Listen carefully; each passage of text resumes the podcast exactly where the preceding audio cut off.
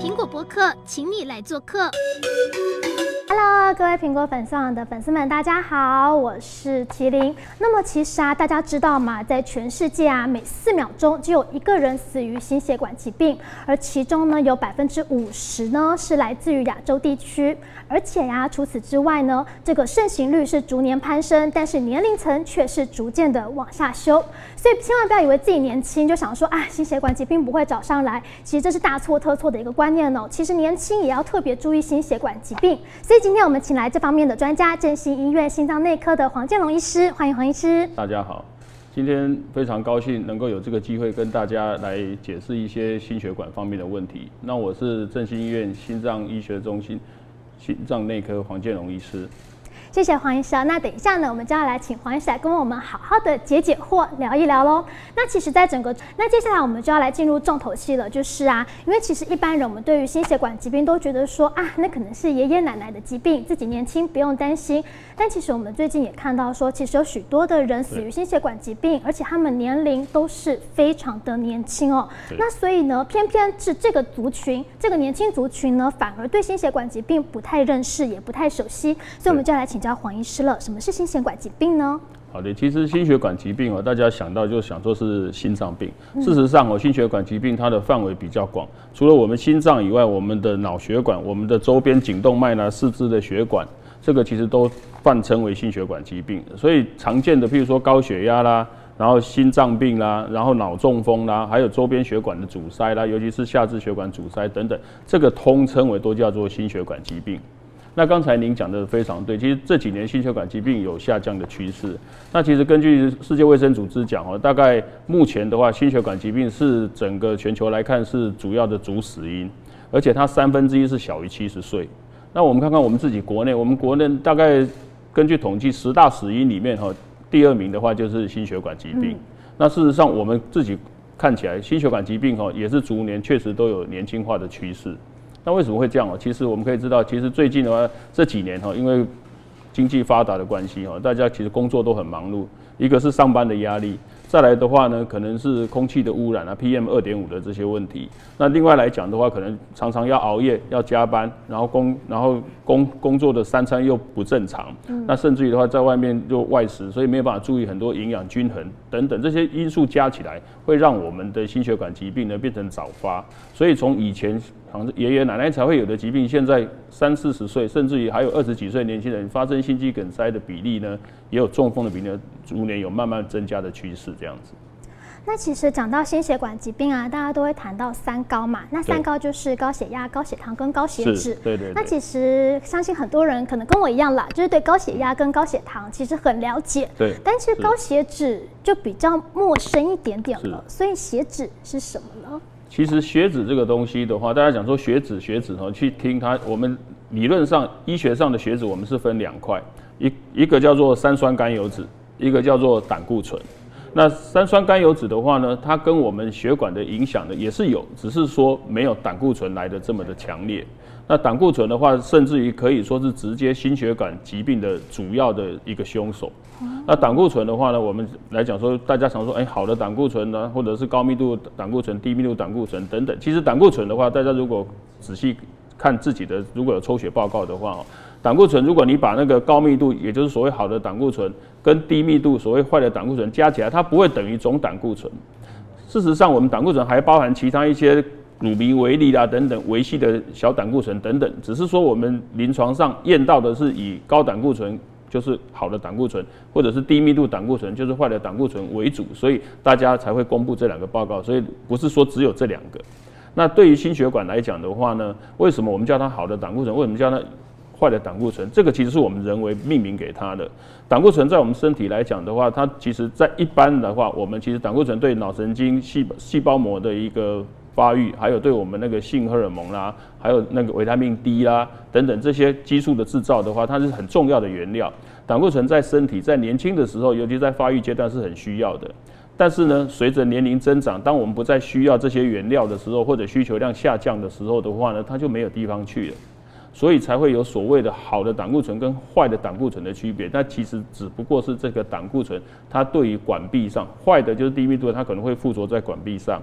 那附着在管壁上，我们管腔就慢慢会变窄。那好的只是因为它不会附着在管壁上，所以我们给它一个好的。哦，那好的有一部分会把我们坏的胆固醇带走，但是事实上的话，大部分的话呢，坏的胆固醇的话呢，还是要靠饮食、运动、药物等等的控制，从根本去减少才有办法。光靠一个好的胆固醇，要把你坏的胆固醇全部都移除，这个是比较困难的。所以这样听起来是坏胆固醇最好是零吗？哎，这个观念很好。我们心脏科一直这几年一直有一个趋势，就是胆固醇哦，所谓的越低越好。当然，这是就心脏科现有的实证医学所有的科学数字显示，目前好像是越低越好。可是有些科别，譬如说脑神经科，他们认为他们怕胆固醇如果低到严重的太低的话，譬如说低密度低于七十以下啦，或者。更低的话，他们担心会有，因为脑神经细胞膜可能会受影响，怕会有出血的风险，所以有些脑神经科他认为大概低到一个程度就好。那我们自己心脏科，至少你就心血管疾病来看，你希望减少心肌梗塞、血管阻塞的几率的话，没有错，胆固醇是越低越好。不过它是有一个目标的哦，就是每个人根据你的情况来决定你的目标是在哪里，这样子。所以每个人他的低密度胆固醇的量。呃，算要算浓度还是要算量？哦，这个好，低密度胆固醇哦，我们算的是一个单位，它是那个每一一一百 CC 里面多少 milligram 微毫克这样子。然后我们国家是采用这个制度，那因此的话呢，我们低密度胆固醇其实有一个很好记的三个数字哦，就是一百、七十跟五十五，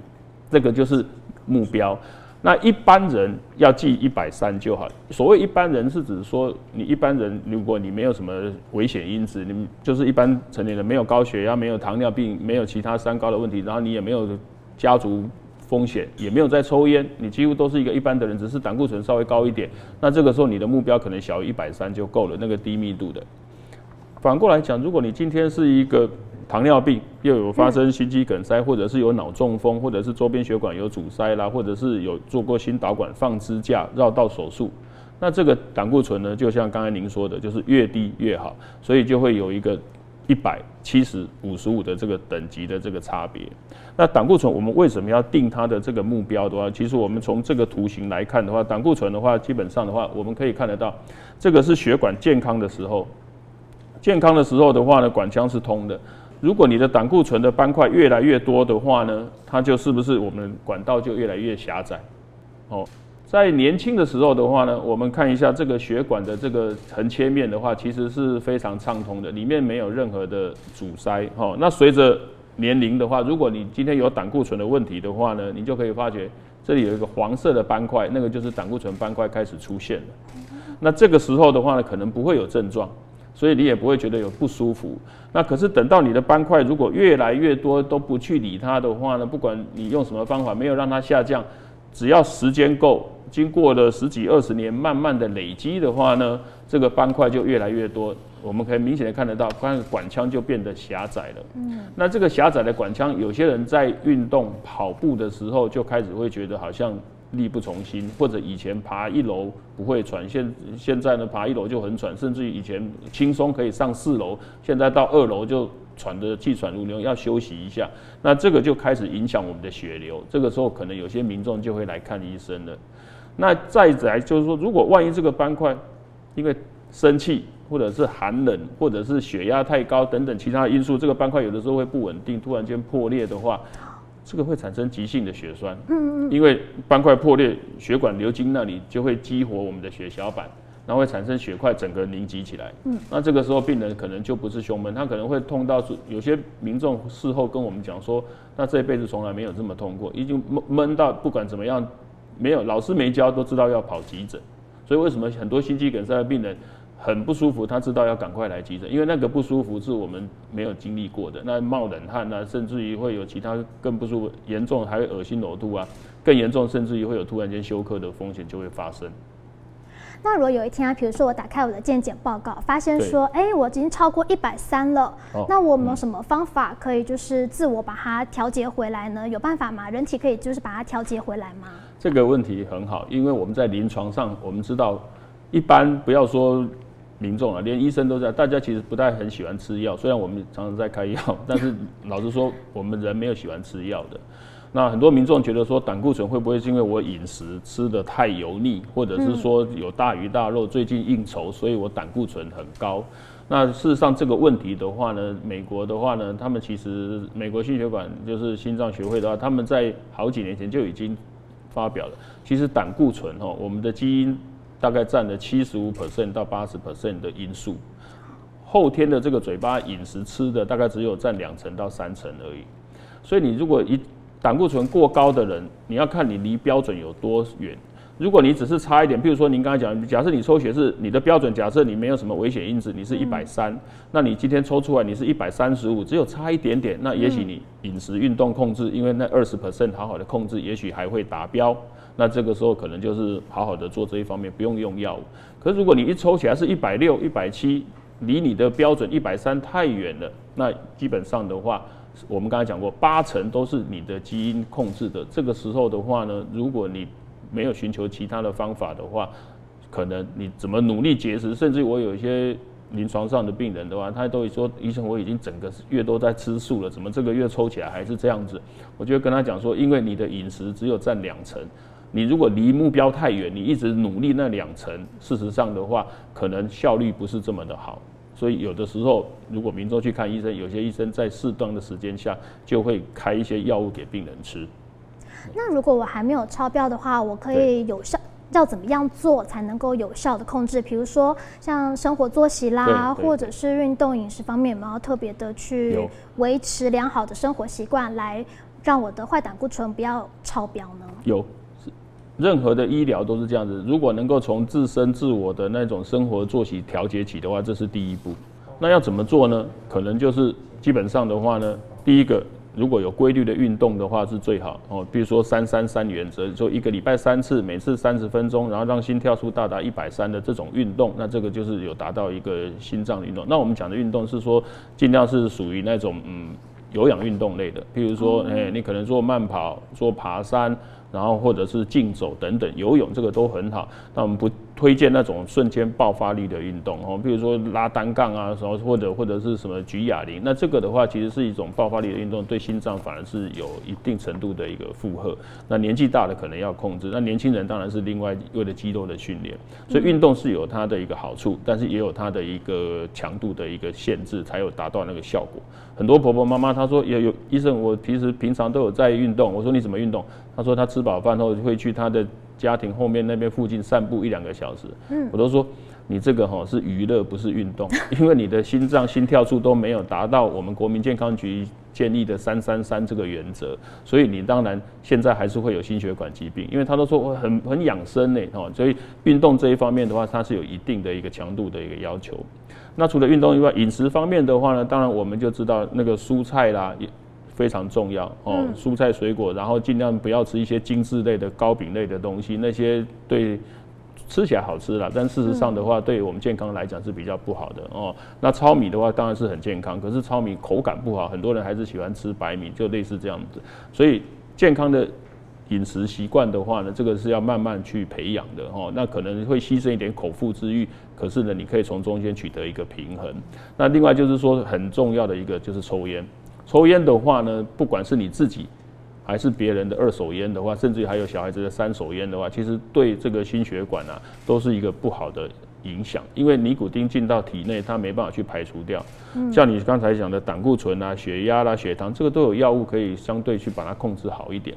可是当尼古丁进来的时候，它会在我们的血管内皮上哈破坏内皮细胞的功能。那我们血管的内皮哈，它本来在这个地方的话，血管内皮的话，事实上的话，它其实它有一个保护我们血液不要凝固的作用，让血液能够顺畅的走。如果你尼古丁这些粘在这个上面的话，你的血液流起来会比较粘稠。再来，你的血管内皮就比较不健康，因为它不能够释放那些让血液比较顺畅流动的一些因子。所以尼古丁对于血管的伤害的话是非常严重。所以说，如果要从生活饮食控制的话，抽烟这一方面也很重要。那当然，如果你自己没有抽烟的话呢，你的朋友或者你的家人的话，可能也要适度的跟他稍微沟通一下，不然你没抽，结果你在他们当中，那你跟吸二手烟跟抽烟的风险是一样的。哦，另外其他的什么那些槟榔啦、酒啦，这个我们只是说对健康来讲的话，可能对血管没有直接的危害。可是槟榔酒吃多了对你的健康还是不好。那这些不良的生活习惯的话呢，能够避免的话就尽量把它避免。这个是我们对于健康要求，包括降胆固醇也是这样子的第一步。那如果说真的很不幸，就是他的呃患胆固醇已经超标了很多的话，嗯、那有没有一些治疗方式？因为他可能靠自己去改良他的生活习惯，可能已经来不及了。对。那有没有一些其他的治疗方法？对，这个就是我们这几年，其实我们健保局它也这几年因应世界的趋势哦，它也在胆固醇哈，它现在是这样子，如果你不达标的话，你的饮食控制也没有办法达标的话哈，基本上的话，医生建议吃药的话，就相信医生的话。就开始吃药，因为我刚刚讲过，那八成的基因，如果你不用药物去帮忙它，你一直从后天要努力饮食控制，把它改变成那两成的，你对于降胆固醇的成绩，每次抽血都会失望。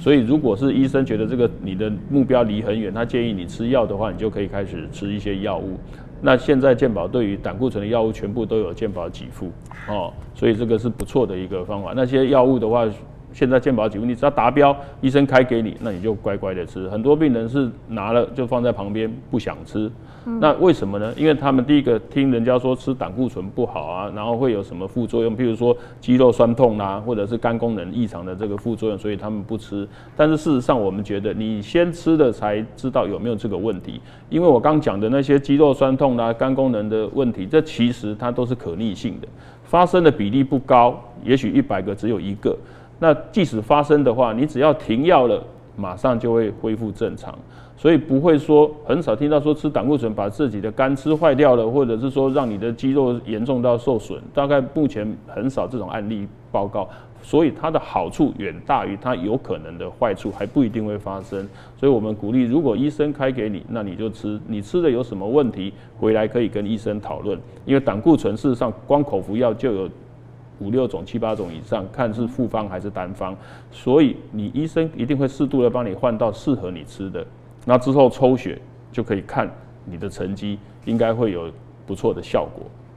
那除了口服之外，还有其他的治疗方法吗？哦，有的，因为我们刚才讲低密度的胆固醇哦，比如说如果你今天是糖尿病啊，然后心肌梗塞有放支架，或者是说有绕道手术，或者周边血管有阻塞啦等等，那你的标准的话可能比较低。好，以糖尿病的病人来讲，即使你没有发生任何心血管疾病，你的低密度的胆固醇的目标都要在一百。糖尿病的跟一般人一百三不一样。那如果今天你有放支架，或者甚至于有心肌梗塞的话呢，我们都希望七十或者是五十五。是比较好的。那要达这么低哦，有的时候光靠口服的胆固醇的药效，它最多大概只能降你的四十到五十 percent 的胆固醇的比例。所以你一算，你离的你的目标太远的话呢，在以往的话呢，如果没有什么做法，只能把药物一直加量。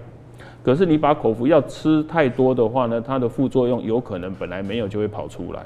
那这几年的话，因为那个科技的进步的话呢，有些那个药厂的话研发能力很强，它有针剂，所谓胆固醇打针哦，这几年才开始有。那健保从那个今年初开始也纳入有条件的健保给付这个针剂了。那这个针剂目前用起来的话呢，普遍看起来。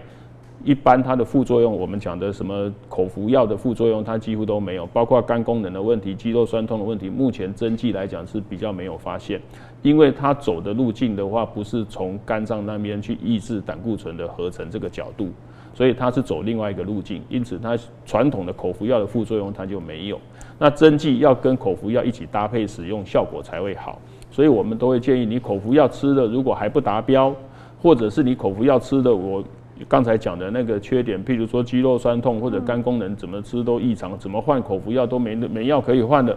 那你可以试着考虑说，不然就用针剂。但是如果口服药可以吃没达标，针剂上去这个效果是最好。单纯如果只有打针没有吃药的话呢，那个效果会稍微差一点，因为有两个人帮忙跟一个人帮忙是不一样的哦。所以针剂的话其实是一个可考虑的，但是就是在有条件的情况下可以使用。所以双管齐下，其实对这个控制坏胆固醇其实很有帮助的。对，是的。那其实我们刚才一开始就提到说，像这个有很多疾病啊都有年轻化的趋势。那医师您的门诊啊，我们看到就越来越多的年轻人来求诊？哦、这个的话哈，其实有。事实上的话，尤其是不要说年轻人，如果电视有一阵子稍微报道一些心血管疾病的病人，嗯、哪些名人或者是谁又怎么样的话呢？那一阵子就很多民众就注意健康就会跑来。嗯，那我们急诊的话呢，这几年我们看起来的话，就是从我节目一开始讲的，我们心血管疾病的话呢，这几年有一个年轻化的趋势。我自己在门诊的话呢，我就有看过一个病人，那个的话呢，其实他当初来急诊的时候，大家都不觉得他真的是心脏病，可是他就是。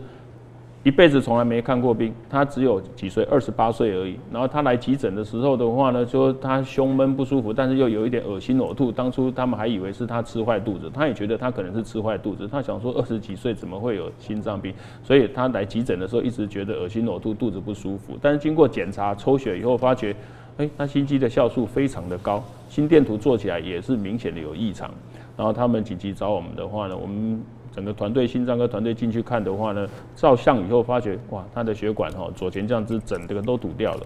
他才二十几岁而已，他都我们当我们在手术台上跟他讲说，你的血管已经全堵塞了哈，他自己都不敢相信。我说我血管怎么会这样子？他才二十几岁而已。那我们就后来事后，当然我们很快的帮他打通处理完之后，他后来很顺利的出院。但事后回诊的时候，我们会聊天，会问他，他自己也很疑惑。他说：“医生，我的同事怎么也没有怎么样，为什为什么只有我会发生心肌梗塞？”后来我们帮他看的话，哦，其实他不止胆固醇高，他自己也有糖尿病，他都不晓得。就是三高，我们讲的这个东西，如果你没有去抽血去验的话，有些东西是不能感觉得出来的。那他本身来讲，他是属于做夜班的，他常常需要做一些晚上的工作，所以他日夜作息是颠倒。所以他有的时候吃东西，他也是在外面自助餐店随便买随便吃。那工作常常又要加班，所以其实他是三餐不定时，然后睡眠也没有办法很安稳的睡觉，所以他工作压力也很大。那他也不晓得他有三高的问题，所以。这个东西我们就是要告诉他说，有些东西如果你没有检查的话，光靠出事才发现的话，其实是有一点晚。只是说你今天运气很好，来我们还可以帮你。那如果更严重的话，可能就会有遗憾这样子。好，那接下来呢，我们就要来回答就是网友的提问喽。那第一个问题是啊，就有网友问说，想问医师说，高血脂是可以完全治愈的吗？嗯。哦，这个很好，很多民众在问，临床也是这样问说。我吃了药，或者是我打了针剂以后，诶，抽血真的确实很漂亮。他们就问说，那我是不是可以停药了呢？嗯、那我在临床上我怎么跟他讲？因为我是跟他讲说，这个是慢性的病，你目前的这个东西是他来帮你。可是如果你把药物或者你把针剂停掉不用的话呢，他这个问题会慢慢的打回原形，并不是针剂或者药物让你。一辈子脱离不了药物，而是说你不要他们帮忙的时候，你就回到你当初的基准点。所以他只能控制住，他没有办法说一次治好一辈子就好，因为它是从基因做出来的。胆固醇是你有这个基因，你就是做多少胆固醇的这个基这个数量出来。当你没有外来的这些药物来帮你的时候，不管是口服药还是针剂，没有这些帮你的时候，你的基因就恢复它原来的表现。这个时候你又回到你原来的高胆固醇的状态。所以我们只能说，它虽然不能治愈，可是它有很好的药物可以控制。所以只要会控制的话呢，你其实不用担心这个药物或者针剂长期使用会有什么副作用，因为目前的话这一方面医生会帮你好好的注意这样子。好，那接下来网友有问到说，那坏胆固醇要控制在一个范围之内嘛？是。那这样子的话，那好胆固醇是不是越多越好？哦，这个也有人会有这种迷失，就是好的胆固醇，他觉得他好的胆固醇很多了，所以呢，我们刚才讲说你的坏的胆固醇比较偏多，你是不是要吃药？他就说不用了，因为我的好的胆固醇很多，他就觉得他不要吃药。但是事实上，我们必须要讲哦，其实胆固醇所谓好的、坏的胆固醇哦，是我们人为的。命定它说，你是好的，你是坏的，是根据一个会粘在管壁上，一个不会粘在管壁上，不会破坏你，所以它就叫做好的胆固醇。可是现行的医学的研究上，没有有效的药物或者是方法能够提升这个好的胆固醇到有意义的程度。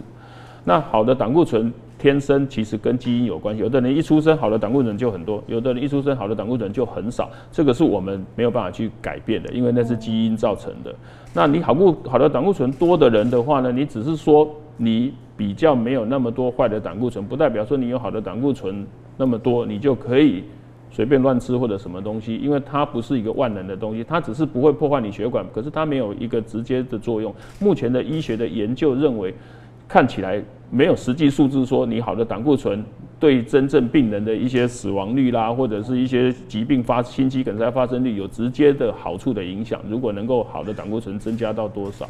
可是医界现在有能够做的是降低你的坏的胆固醇，坏的胆固醇现在已经证实跟我们的死亡率、跟我们的那个心肌梗塞这些中风这些事件发生率其实都是有相关的。如果你适度的把它下降的话呢，真的能够改善我们这些预后。所以我们是认为好的胆固醇多跟少不是我们能决定的，那是天生父母给我们的，多你就。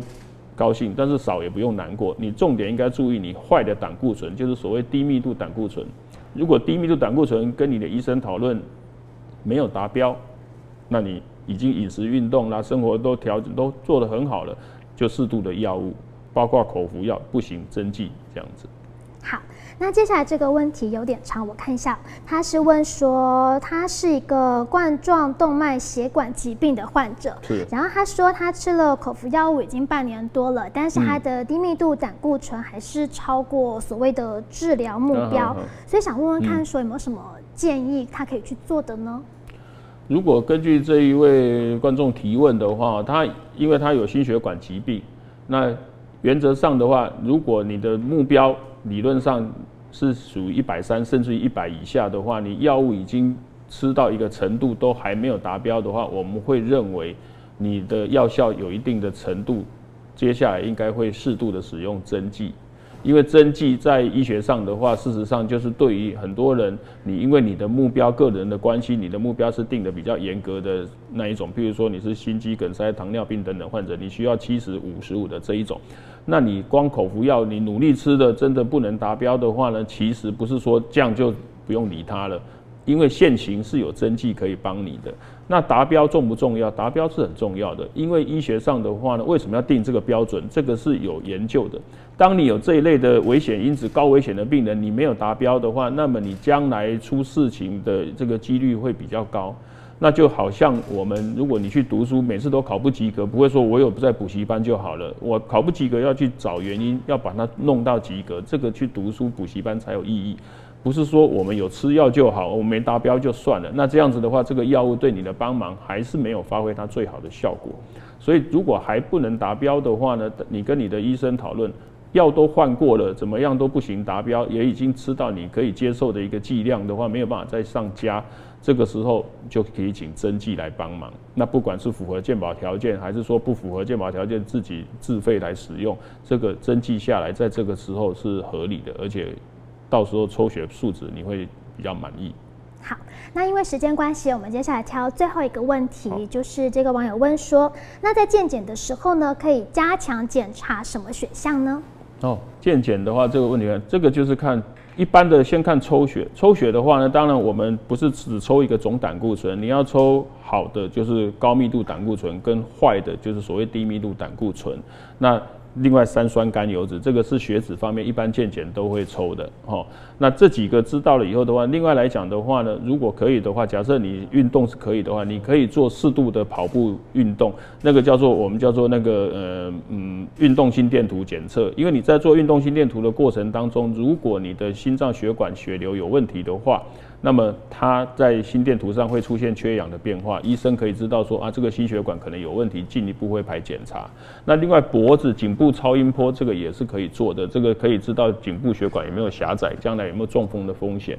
甚至有人会有些比较高科技的几切几切面的那个电脑断层啊，可以直接去了解心脏血管有没有问题。不过这种高切面的电脑断层，我们必须要强调，因为它是有辐射线的。如果你做那些跑步心电图啊，这些的没有通过的话，或者你是高危险的话呢，你又不想做心导管的话，才会用电脑断层来去了解一下。否则的话，不会建议一开始就做这种高科技的东西，直接去照它。因为你今年照没问题，那明年怎么办？每年都要一直照吗？哦，所以我们会还医生的建议还是建议从比较非侵入性的，从危险因子有多少的情况，然后来帮你选择这样子。好，那今天呢，真的是收获满满的，因为得到了好多的知识。现在我可以到处去跟人家说，我现在不只知道高血压、高血糖，我现在也高血脂，我也可以告诉他。那其实呢，就是也是希望说大家能够好好的保持良好的生活作息。那有一些比较禁忌的一些行为，比如说是抽烟啦，对健康真的很有伤害的，就尽量不要做。那今天呢，就谢谢黄医师来跟大家分享。谢谢。那今天也谢谢大家的参与，大家拜拜。拜拜。